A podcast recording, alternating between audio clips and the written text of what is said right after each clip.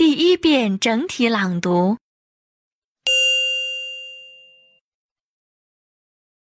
Good Night Irene is an example of a traditional folk song. That means the song is so old, no one really knows who wrote it. Huddie Ledbetter the singer and guitarist known as Leadbelly, first recorded Goodnight Irene in 1932. Since then, more than a hundred other versions have been recorded. Goodnight Irene was a huge hit for the Weavers in 1950. Folk music researcher Bob Carlin notes the historic importance of protest songs. They help give voice to cultural and social movements, he says. We Shall Overcome became the theme song of the American Civil Rights Movement. Folk songs sometimes tell stories about real events. An example is the story of a young man whose last name was spelled D U L A, but pronounced Dooley. Some people probably think of a folk singer as a fossil from the 1960s, a long haired, guitar playing idealist who sings about bringing the world together.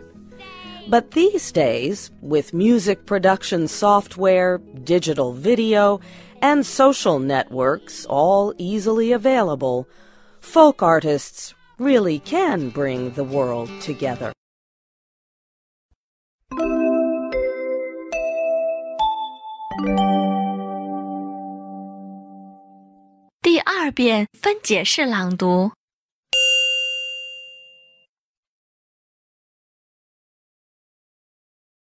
Good Night Irene is an example of a traditional folk song.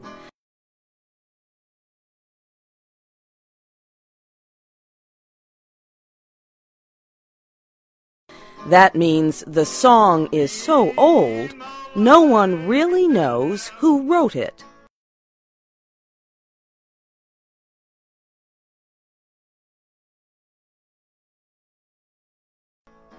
Huddie Ledbetter, the singer and guitarist known as Leadbelly,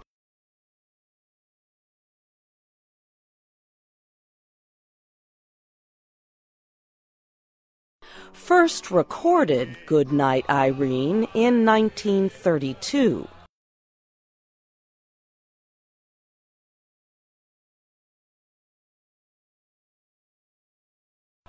Since then, more than a hundred other versions have been recorded.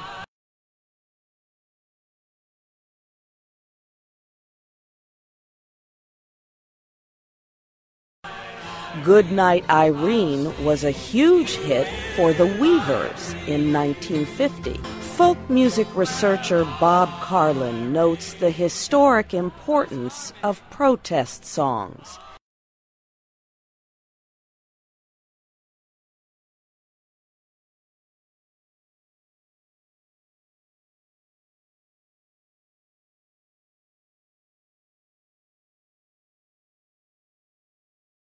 They help give voice to cultural and social movements, he says.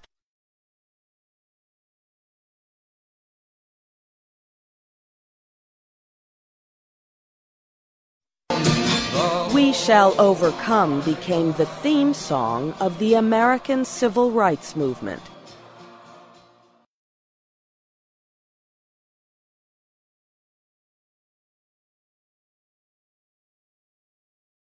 Folk songs sometimes tell stories about real events.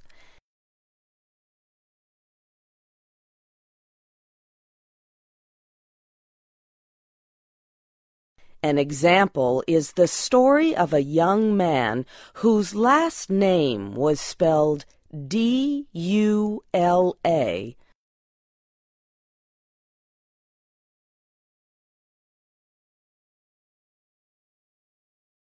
but pronounced Dooley.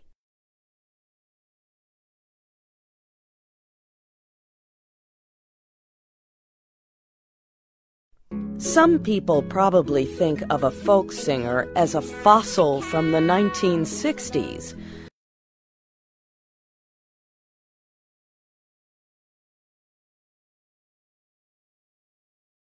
A long haired, guitar playing idealist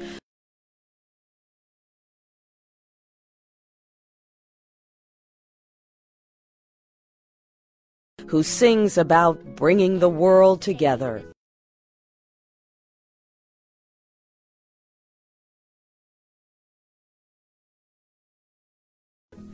But these days, with music production software, digital video,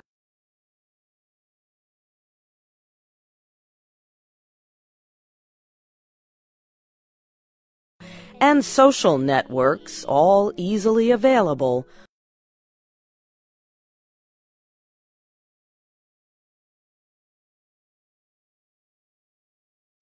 folk artists really can bring the world together.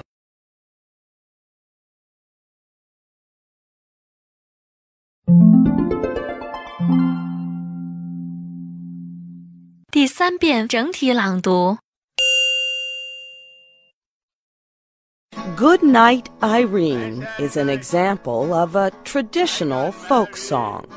That means the song is so old no one really knows who wrote it. Huddie Ledbetter, the singer and guitarist known as Leadbelly, first recorded Goodnight Irene in 1932. Since then, more than a hundred other versions have been recorded. Goodnight Irene was a huge hit for the Weavers in 1950. Folk music researcher Bob Carlin notes the historic importance of protest songs. They help give voice to cultural and social movements, he says.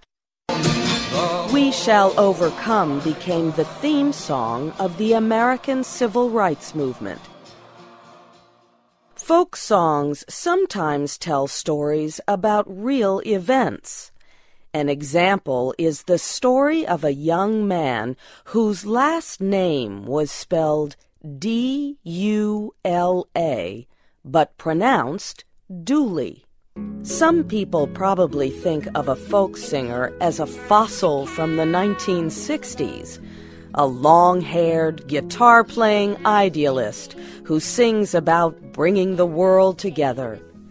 But these days, with music production software, digital video, and social networks all easily available, folk artists really can bring the world together. 听写录音播放完毕，请用两分钟的时间将刚才听写出来的内容检查核对一遍。